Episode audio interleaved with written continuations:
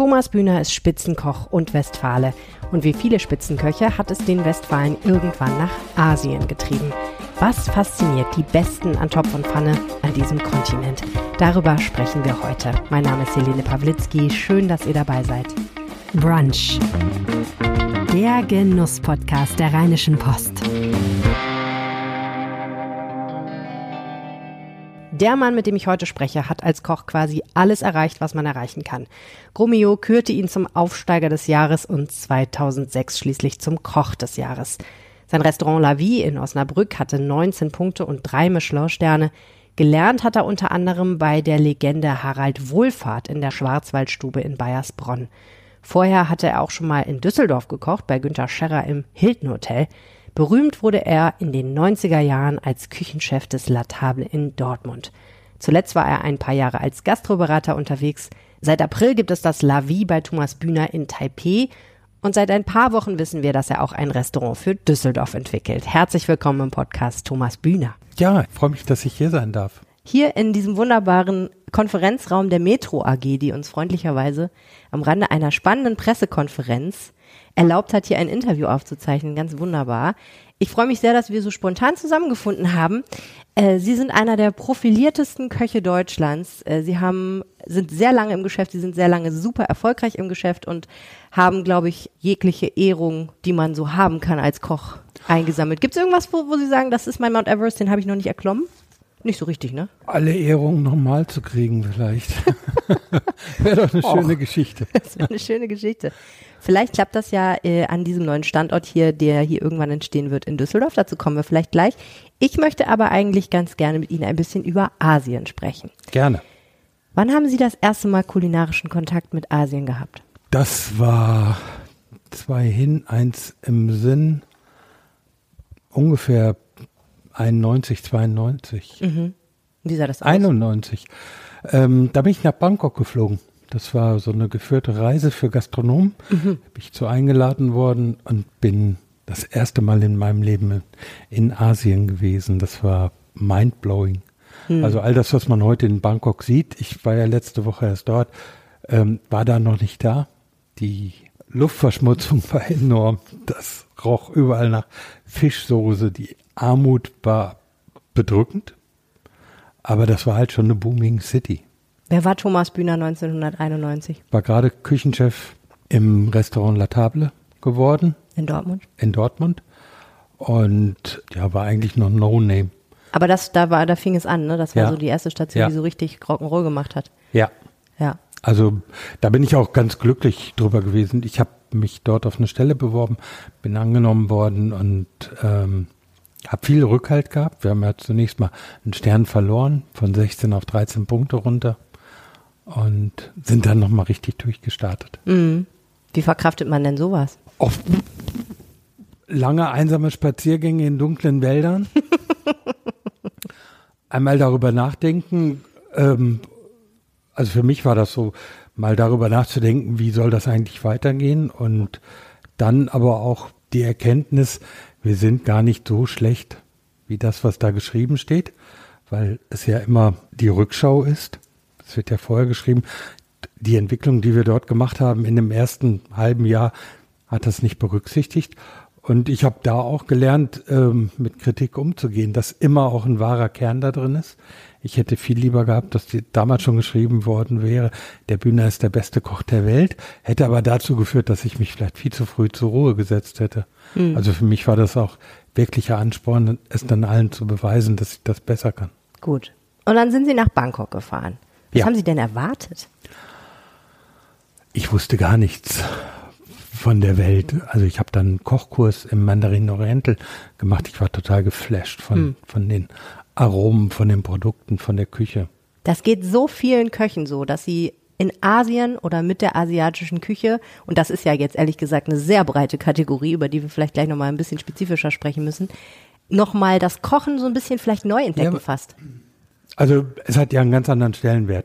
Wenn man in Taipei in der Straße steht, in einer normalen Straße, ist jedes, spätestens jedes fünfte Haus ein Restaurant. Mhm. Oder ich kann da irgendwie essen, wenn es ja. Streetfood ist. Sie haben das vorhin angesprochen im Pressegespräch, dass das natürlich auch ein ganz anderer Umgang mit Ausgehen und Gastronomie ist in asiatischen Ländern, weil der eigene Wohnraum ja tendenziell eher klein ist ja. und kein Ort, wo man unbedingt jetzt Menschen hin einlädt, sondern man trifft sich eigentlich abends im Restaurant. Im Restaurant. Man isst zusammen. Und, und Essen gliedert den Tag. Mhm es ist nicht die Befriedigung des Grundbedürfnisses Hunger, sondern es gliedert wirklich den Tag. Und was ich toll finde, ist der Respekt vor dem Produkt, dass halt alles gegessen wird. Also sie finden auf dem Markt auch eben noch die Hühnerfüße, den Hühnerhals, der Hahnkamm, alle Teile werden gegessen. Hm. Die, die Hoden der Hähne, die Haut, das Blut, das Geflügel wird nicht, also Qualität ist nicht, wenn es die Hähnchenbrust ist, sondern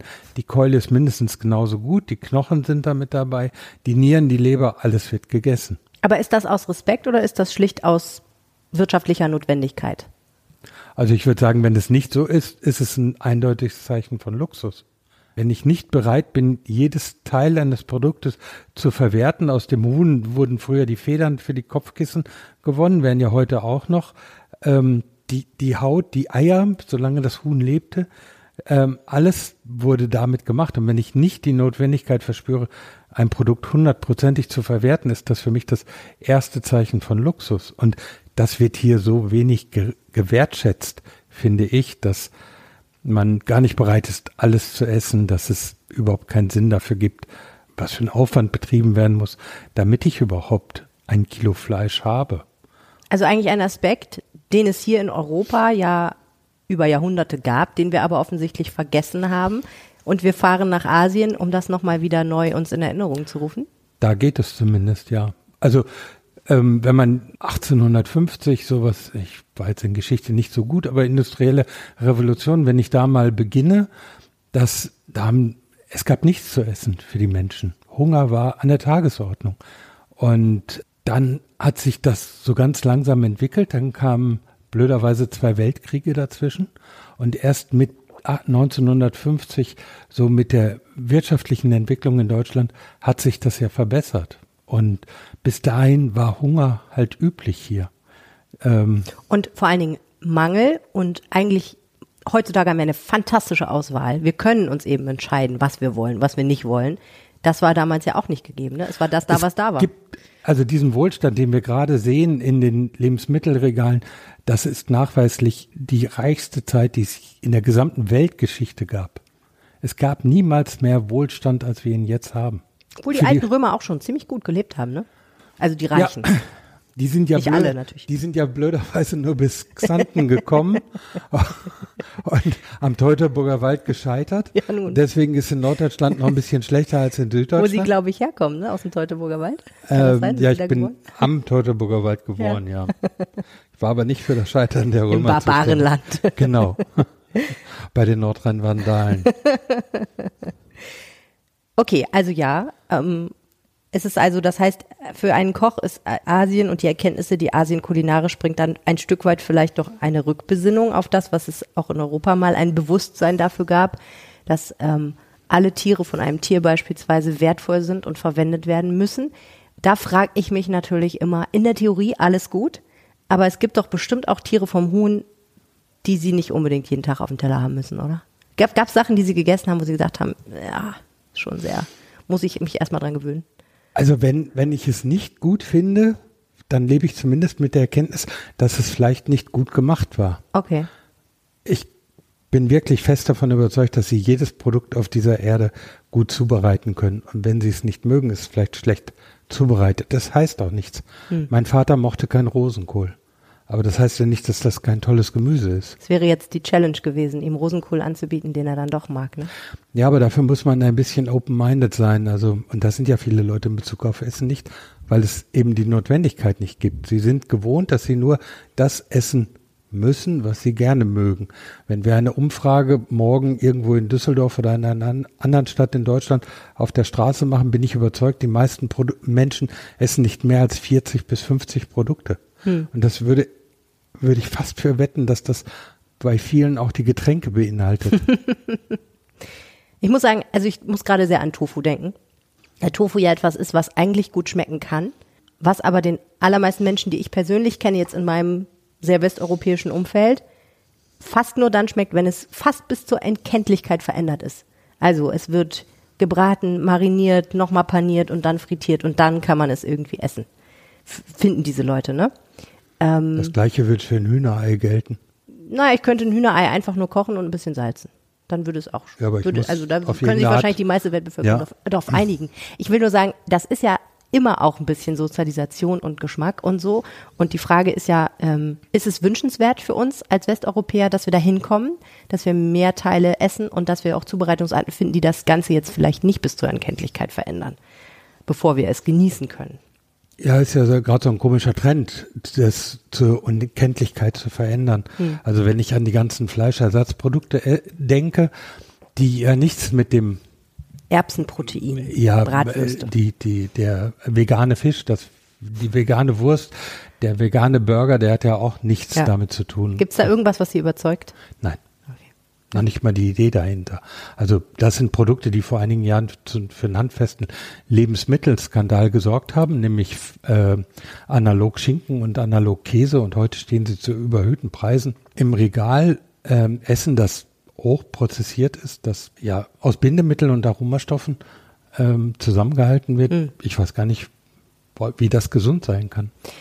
Und warum gibt es das? Das gibt es deswegen, weil wir irgendwie ein Bewusstsein haben, dass wir nicht mehr so viel Fleisch essen wollen, vielleicht auch aus ökologischen Gründen, aber nicht uns an den Gedanken gewöhnen können, einen Teller vor uns zu haben, auf dem nicht so etwas wie Fleisch liegt. Wo es ja, wenn wir wieder zurück nach Asien gucken, in Korea, ist eine Mahlzeit, kann auch einfach sein, eine Schüssel Reis mit bisschen Kimchi. Ja. So. In Indien könnte ich Veganer werden. Ja. So leckere Gerichte. Und ähm, ich weiß nicht, wie Sie groß geworden sind, wie viele von den Hörern groß geworden sind, aber ich würde mal gern an vor 30, 40 Jahren erinnern. Sonntagsbraten liegt schon im Bord, den gab es am Sonntag. Und nicht am Montag, Dienstag, Mittwoch, Donnerstag und Freitag. Ich glaube, dass wir alle diskutieren können, die Menge an Fleisch, die wir essen und auch die Qualität des Produkts, was wir essen, aber nicht die Notwendigkeit, dass wir es essen müssen, weil tierische Eiweiße sind nochmal für die Zellerneuerung zuständig. So, jetzt reisen wir nochmal zurück nach Bangkok. Wir sind Ja. in Thailand. Ja. Ein Teil von Asien, der ein sehr heißes, feuchtes Klima hat, wo sehr viel frische Gemüse und Lebensmittel verwendet werden, die ähm, auch, soweit ich weiß, ich kenne mich ehrlich gesagt mit thailändischer Küche so semi gut aus, aber mein Eindruck ist immer, da wird einfach ähm, sehr viel sehr gutes Produkt verwendet, was dann relativ kurz gegart wird. Da wird nicht so wahnsinnig viel mitgemacht, aber es wird dann im, sehr intensiv gewürzt. Habe ich das irgendwie richtig zusammengefasst? Ja, es Halbwegs. gibt auch ein paar Schmorgerichte. Ja, Und Currys gibt's auch, stimmt. Ja. ja. Okay, das ist ja nur ein Teil von Asien. Sie sind jetzt in Taipei viel unterwegs. ja, Eine ganz andere Küche eigentlich, oder? ähm, chinesisch geprägt. Ja. Äh, ganz andere Produkte, ganz andere Küche, Dimsum, Buns, eben auch viel frittiert, ähm, aber die gleiche Wertschätzung. Ich frage deswegen, weil wir werfen jetzt Asien so in einen Topf, aber Asien zieht sich ja tatsächlich von dort bis Indien und noch wie weiter. Ja, eine unfassbare Vielfalt an Produkten, an, an äh, Rezepturen. Ähm, ich werde häufig gefragt, was ist dein Lieblingsgericht? Ja, ich könnte es aufmalen, aber ich weiß den Namen nicht. Ich kann ihn nicht aussprechen. Aber Wo auch kommt das denn her? Ähm, wir waren mal in, in Kaohsiung im Süden von Taipei in einer Streetfood-Restaurant. Die haben Austern in so einer Sojasauce gemacht. Das war göttlich. Hm. Ne? Also ganz einfache Sachen für dort. Taiwan ist eine Insel, Meeresfrüchte spielen da eine andere Rolle als hier. Also Austern eher gewöhnliches Produkt, aber total lecker zubereitet. Da geht mir immer das Herz auf. Ja. Wieso haben Sie sich damals für Taiwan entschieden? Es gab irgendwann mal die Frage in so einer Runde von Köchen, wen interessiert Taiwan? Und es geht um, ging um eine Beratungsgeschichte. Da habe ich gesagt, ich kann das machen, schneller als alle anderen. ich musste dann die Woche drauf sowieso nach Hongkong und habe gesagt, dann fliege ich halt nochmal anderthalb, zwei Stunden weiter und habe mir das angeschaut, fand das erst grausam. Weil? Ähm, es nur geregnet hat, vier Tage am Stück. Monsunzeit? Und äh, genau, und der Eigentümer des Hotels, für den ich nachher gearbeitet habe, null Verständnis für europäisches Fine Dining hatte. Aber wir haben uns dann ähm, zusammengerauft und ich habe drei Jahre für ihn gearbeitet. das finde ich eine total spannende Perspektive. Schön, wenn ich Sie unterbreche. Ja. Aber was bedeutet das denn, wenn ein Asiate mit null Verständnis auf europäisches Fine Dining guckt? Denn wir gucken mit relativ viel Unverständnis ja häufig auch tatsächlich auf, äh, was auch immer in Asien passiert. Aber wie funktioniert das denn andersrum? Was der, verstehen die nicht? Der hatte ein Hotel, das, ähm, in dem ich dann Gast war, das ich beraten sollte, wird gerade gebaut. 680 Millionen Euro in zwei so Bürotürme versenkt. Eins Hotel, eins Büros. Und dort wollte er ein European Fine Dining Restaurant haben und hatte mich halt eingeladen. Dann haben sie mich gefragt, ob ich mal was kochen könnte für den Eigentümer und seine CEOs. mal was kochen. Das wollte ich gar nicht, hab's dann aber trotzdem gemacht. Und am warum Abend, wollten Sie das nicht? Weil das so eine Show, Showpony-Veranstaltung ist oder warum? Ja, also vielleicht das beste Beispiel, Sie haben zu Hause ein Bild über dem Esstisch hängen, tolles Bild, passt da super hin. Nehmen Sie das Bild und hängen Sie das ins Schlafzimmer. Da passt es vielleicht gar nicht mehr rein. Okay, verstehe. Mhm. Und ähm, also der Kontext. Fehlt. Ja, so jetzt einfach meine Küche da reinzumachen. Wir saßen in einem, das Event fand in einem Steakhouse statt. Wir haben dann von null auf alles vorbereitet für diese 10, 12 Personen. Und am Ende vom Abend musste übersetzt werden, äh, bin ich dann halt raus. Dann haben wir uns ein bisschen unterhalten. Und da kam halt die Frage, was kostet das Menü bei dir im Restaurant? Da habe ich gesagt, circa 240 Euro. Gut, hat er gesagt, dann komme ich morgen wieder und dann möchte ich gern was essen, was 240 Euro wert ist.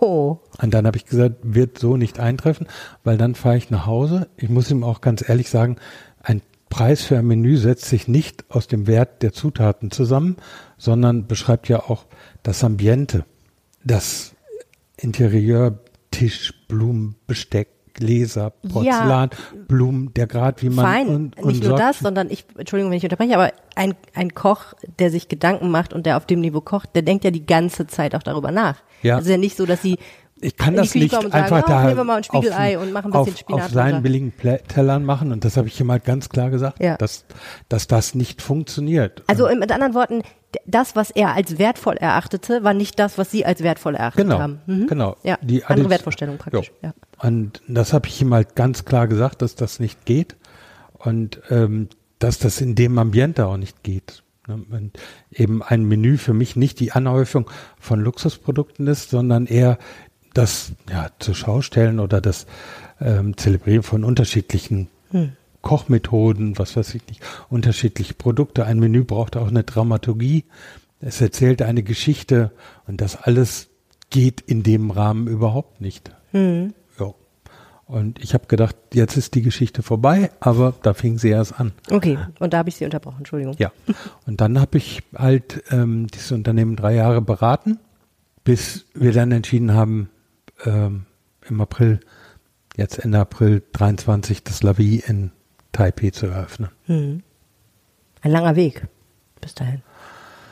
Ein spannender Weg, eine- war eine, eine, eine tolle Entwicklung. Wir haben das La Vie im Taipei ist in einer neu gebauten Mall, ähm, was eine Menge Vorteile für uns hat. Und wir haben halt mit diesem monatlich, oder täglich, wöchentlich, monatlichen Baufortschritt die Möglichkeit gehabt, auch die Idee langsam weiterzuentwickeln.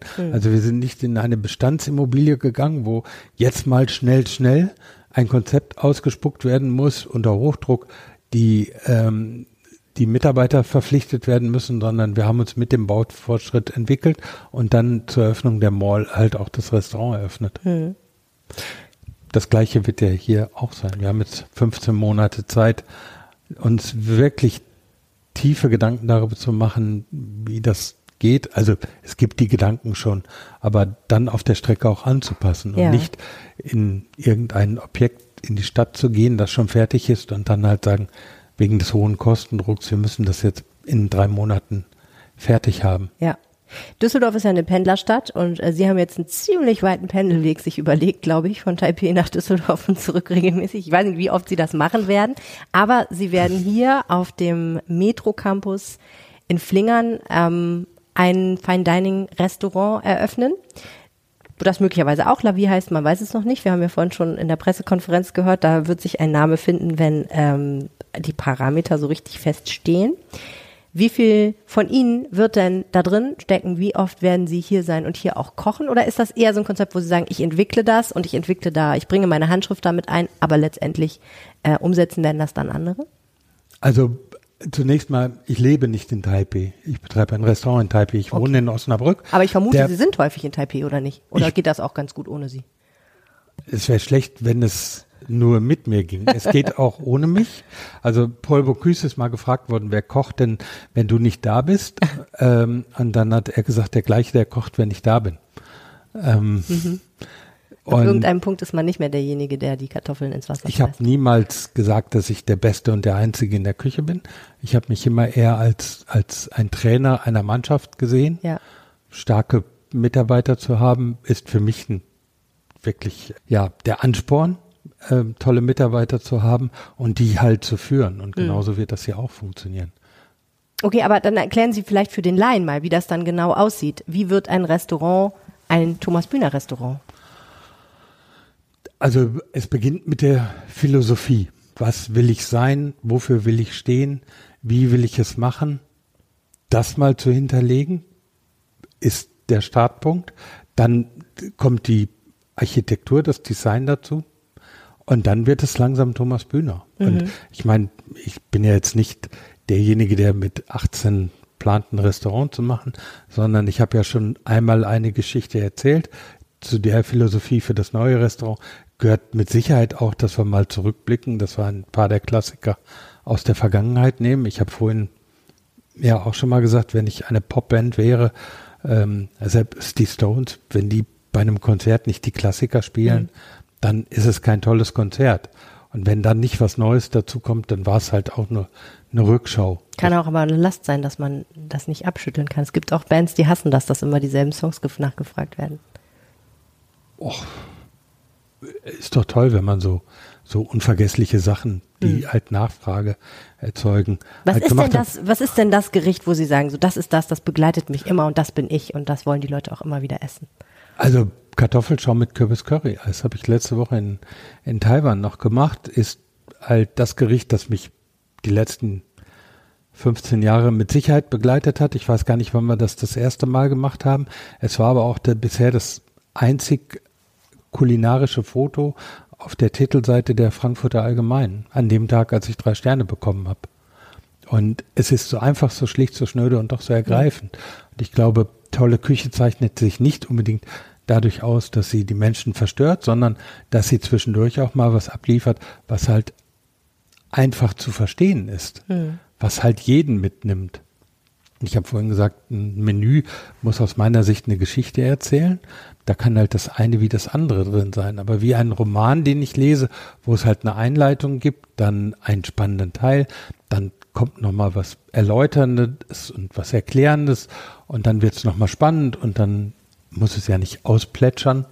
Aber ähm, so, ich glaube, es ist ganz schwer, zehn Highlights hintereinander zu machen, aber eine Geschichte zu erzählen, so sollte das dann aussehen. Und das wollen wir im Restaurant eben auch machen.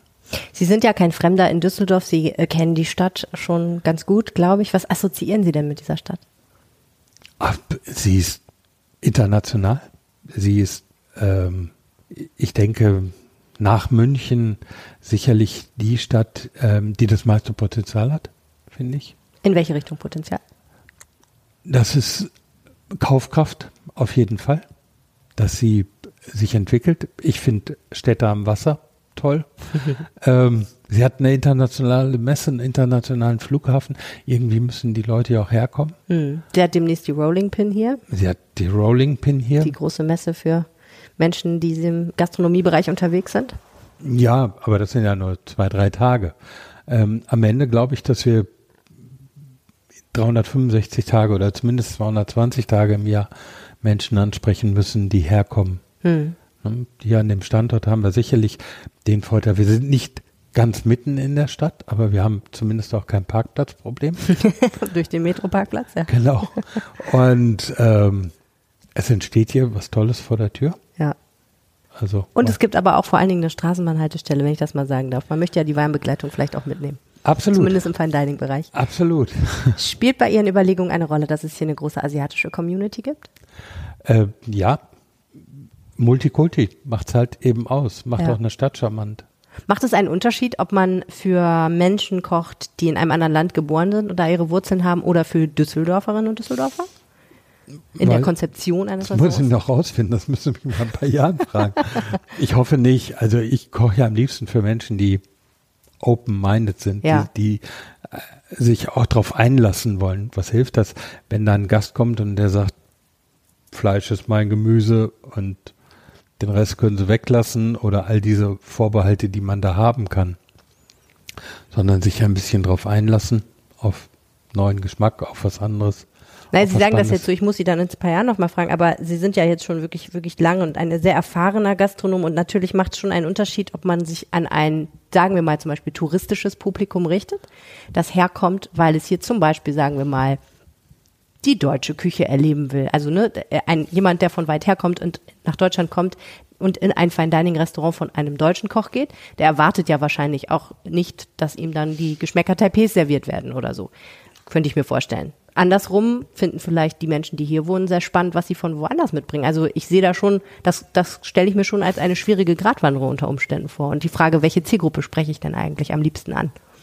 Oder kann man das es allen dann Also machen? auch im Lavi in Osnabrück haben ja alle gesagt, irgendwie ist das asiatisch und ich habe es gar nicht verstanden, warum das asiatisch sein sollte. Ich habe immer gesagt, vielleicht meinen die, weil das präzise angerichtet wird oder ich konnte es gar nicht sagen. Ich, am Ende muss es den Gast, dem Gast schmecken und ein tolles Erlebnis sein. Das muss überraschen, aber auch mitnehmen ähm, und dann funktioniert das schon. Und ich glaube nicht, dass man das immer in irgendeine Schublade reinpressen muss. Also was klar ist, es wird nicht italienisch, wobei ich auch nichts dagegen hätte, mal Ravioli zu machen. Ja, deswegen bin ich nicht gleich ein Italiener. Ähm, die. Welt ist klein geworden, dank Internet, dank so viele andere Sachen, dank Reisen, die ja wieder möglich sind. Und warum nicht ein Streifzug da rundherum?